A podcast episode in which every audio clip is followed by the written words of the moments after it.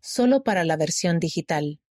Servir en llamamientos en el momento y el lugar en que el Señor nos necesita. Por Alison Wood, Revistas de la Iglesia. Aunque se nos pueda relevar de los llamamientos, nunca se nos releva de la responsabilidad de hacer el bien. Cuando era joven mi familia se mudó y se unió a un nuevo barrio. Poco después, mi papá fue llamado como obispo. Fue un tanto desconcertante desde nuestra perspectiva limitada. Había otros hombres calificados en el barrio, y mi papá sentía que no conocía a los miembros ni sus necesidades individuales tan bien como le hubiera gustado. Sin embargo, dio lo mejor de sí y sirvió de modo fiel, trabajando arduamente para llegar a conocer a quienes servía. Para el momento en que terminó su servicio, sentía un gran amor por los miembros de nuestro barrio y justo después de su relevo recibió el llamamiento de trabajar en la guardería. Fue extraordinario ver la transición. Amaba a los niños de la guardería y se preocupaba por planificar lecciones y actividades que los ayudaran a desarrollar un cimiento fuerte en el Evangelio. Aunque su llamamiento en el barrio había cambiado, mantuvo una estrecha relación con los miembros del barrio que había llegado a conocer y amar y continuó aprendiendo nuevas maneras de servir a sus hermanos y hermanas. También tenía más tiempo para dedicar a nuestra familia. Poco después del relevo, mi mamá obedeció la impresión de volver a la universidad y obtener un título avanzado. Así que sus responsabilidades en el hogar aumentaron en tanto ella pasaba más tiempo estudiando. Fue una verdadera bendición para la familia contar con su ayuda en aquel momento. Las responsabilidades de mi papá habían cambiado, pero la importancia y el impacto de sus responsabilidades no lo hicieron. El Señor sabía lo que era mejor tanto para el barrio como para mi familia. Como explicó el presidente Dallin H. Oaks, primer consejero de la primera presidencia, no se nos degrada al ser relevados, y no se nos asciende cuando se nos llama. No hay ascensos ni descensos en el servicio del Señor únicamente se da marcha hacia adelante o hacia atrás, y esa diferencia radica en la forma en que aceptamos y actuamos con respecto a nuestros relevos y llamamientos. Llamados a servir y asignados a trabajar.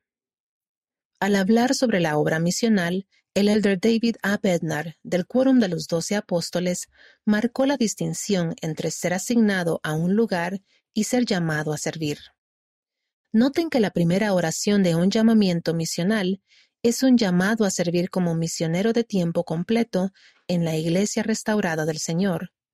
La segunda oración indica la asignación a servir en un lugar y una misión específicos. Es esencial que todos entendamos la importante distinción que se expresa en esas dos oraciones. En la cultura de la Iglesia, con frecuencia, hablamos de ser llamados a servir en cierto país como Argentina, Polonia, Corea o Estados Unidos, pero al misionero no se lo llama a un lugar, más bien se lo llama a prestar servicio. Puede ser útil ver los llamamientos de la misma manera. En Doctrina y Convenios, sección 4, versículo 3, se nos dice que si tenemos deseos de servir a Dios, somos llamados a la obra.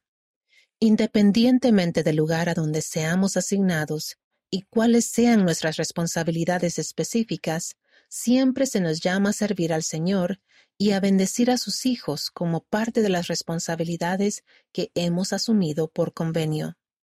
Podemos estar unidos en nuestro propósito de sentir el gozo de servir a Dios a través del servicio a sus hijos, sabiendo que los llamamientos también nos ayudan a aumentar nuestra fe y acercarnos más al Señor.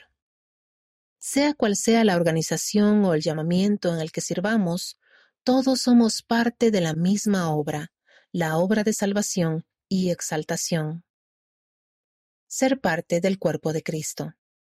El presidente Henry B. Eyring, segundo consejero de la primera presidencia, explicó que todos los llamamientos se dan para ayudarnos a llegar a ser más semejantes a Cristo y bendecir la vida de otras personas.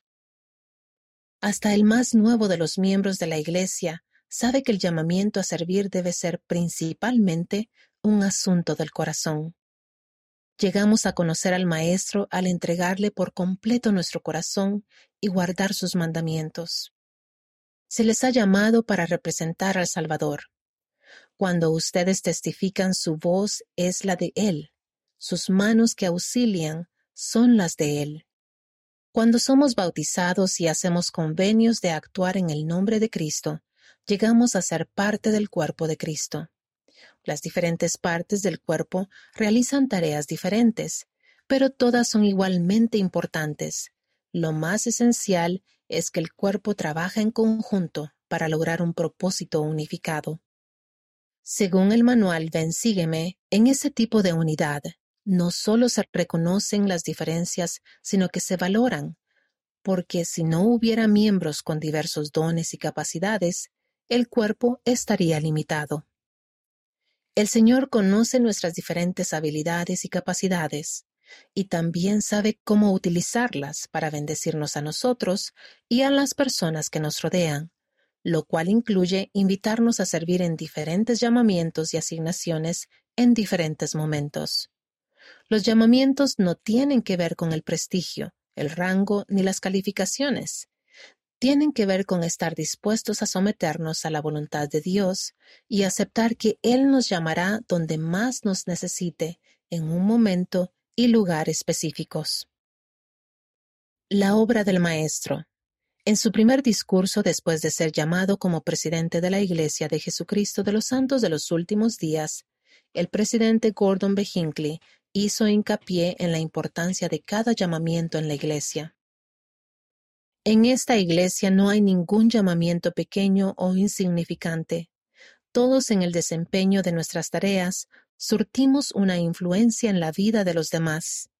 El Señor ha dicho refiriéndose a nuestras respectivas obligaciones. De manera que, sé fiel, ocupa el oficio al que te he nombrado, socorre a los débiles, levanta las manos caídas y fortalece las rodillas debilitadas. Ustedes tienen la misma oportunidad de lograr satisfacción en el desempeño de sus tareas como yo en las mías. El progreso de esta obra lo determinará nuestro esfuerzo mancomunado. Sea cual fuere su llamamiento, todos gozan de las mismas oportunidades que yo de lograr el éxito. Lo que de veras importa es que esta es la obra del Maestro. Nuestra labor consiste en continuar haciendo el bien así como Él lo hizo. Las palabras del presidente Hinckley ilustran perfectamente lo que mi padre aprendió como obispo, líder de guardería, cónyuge y padre. El Señor nos pide que sirvamos en diferentes llamamientos a lo largo de nuestra vida, pero Él nunca deja de invitarnos a llegar a ser más semejantes a Él conforme trabajamos para bendecir la vida de quienes nos rodean.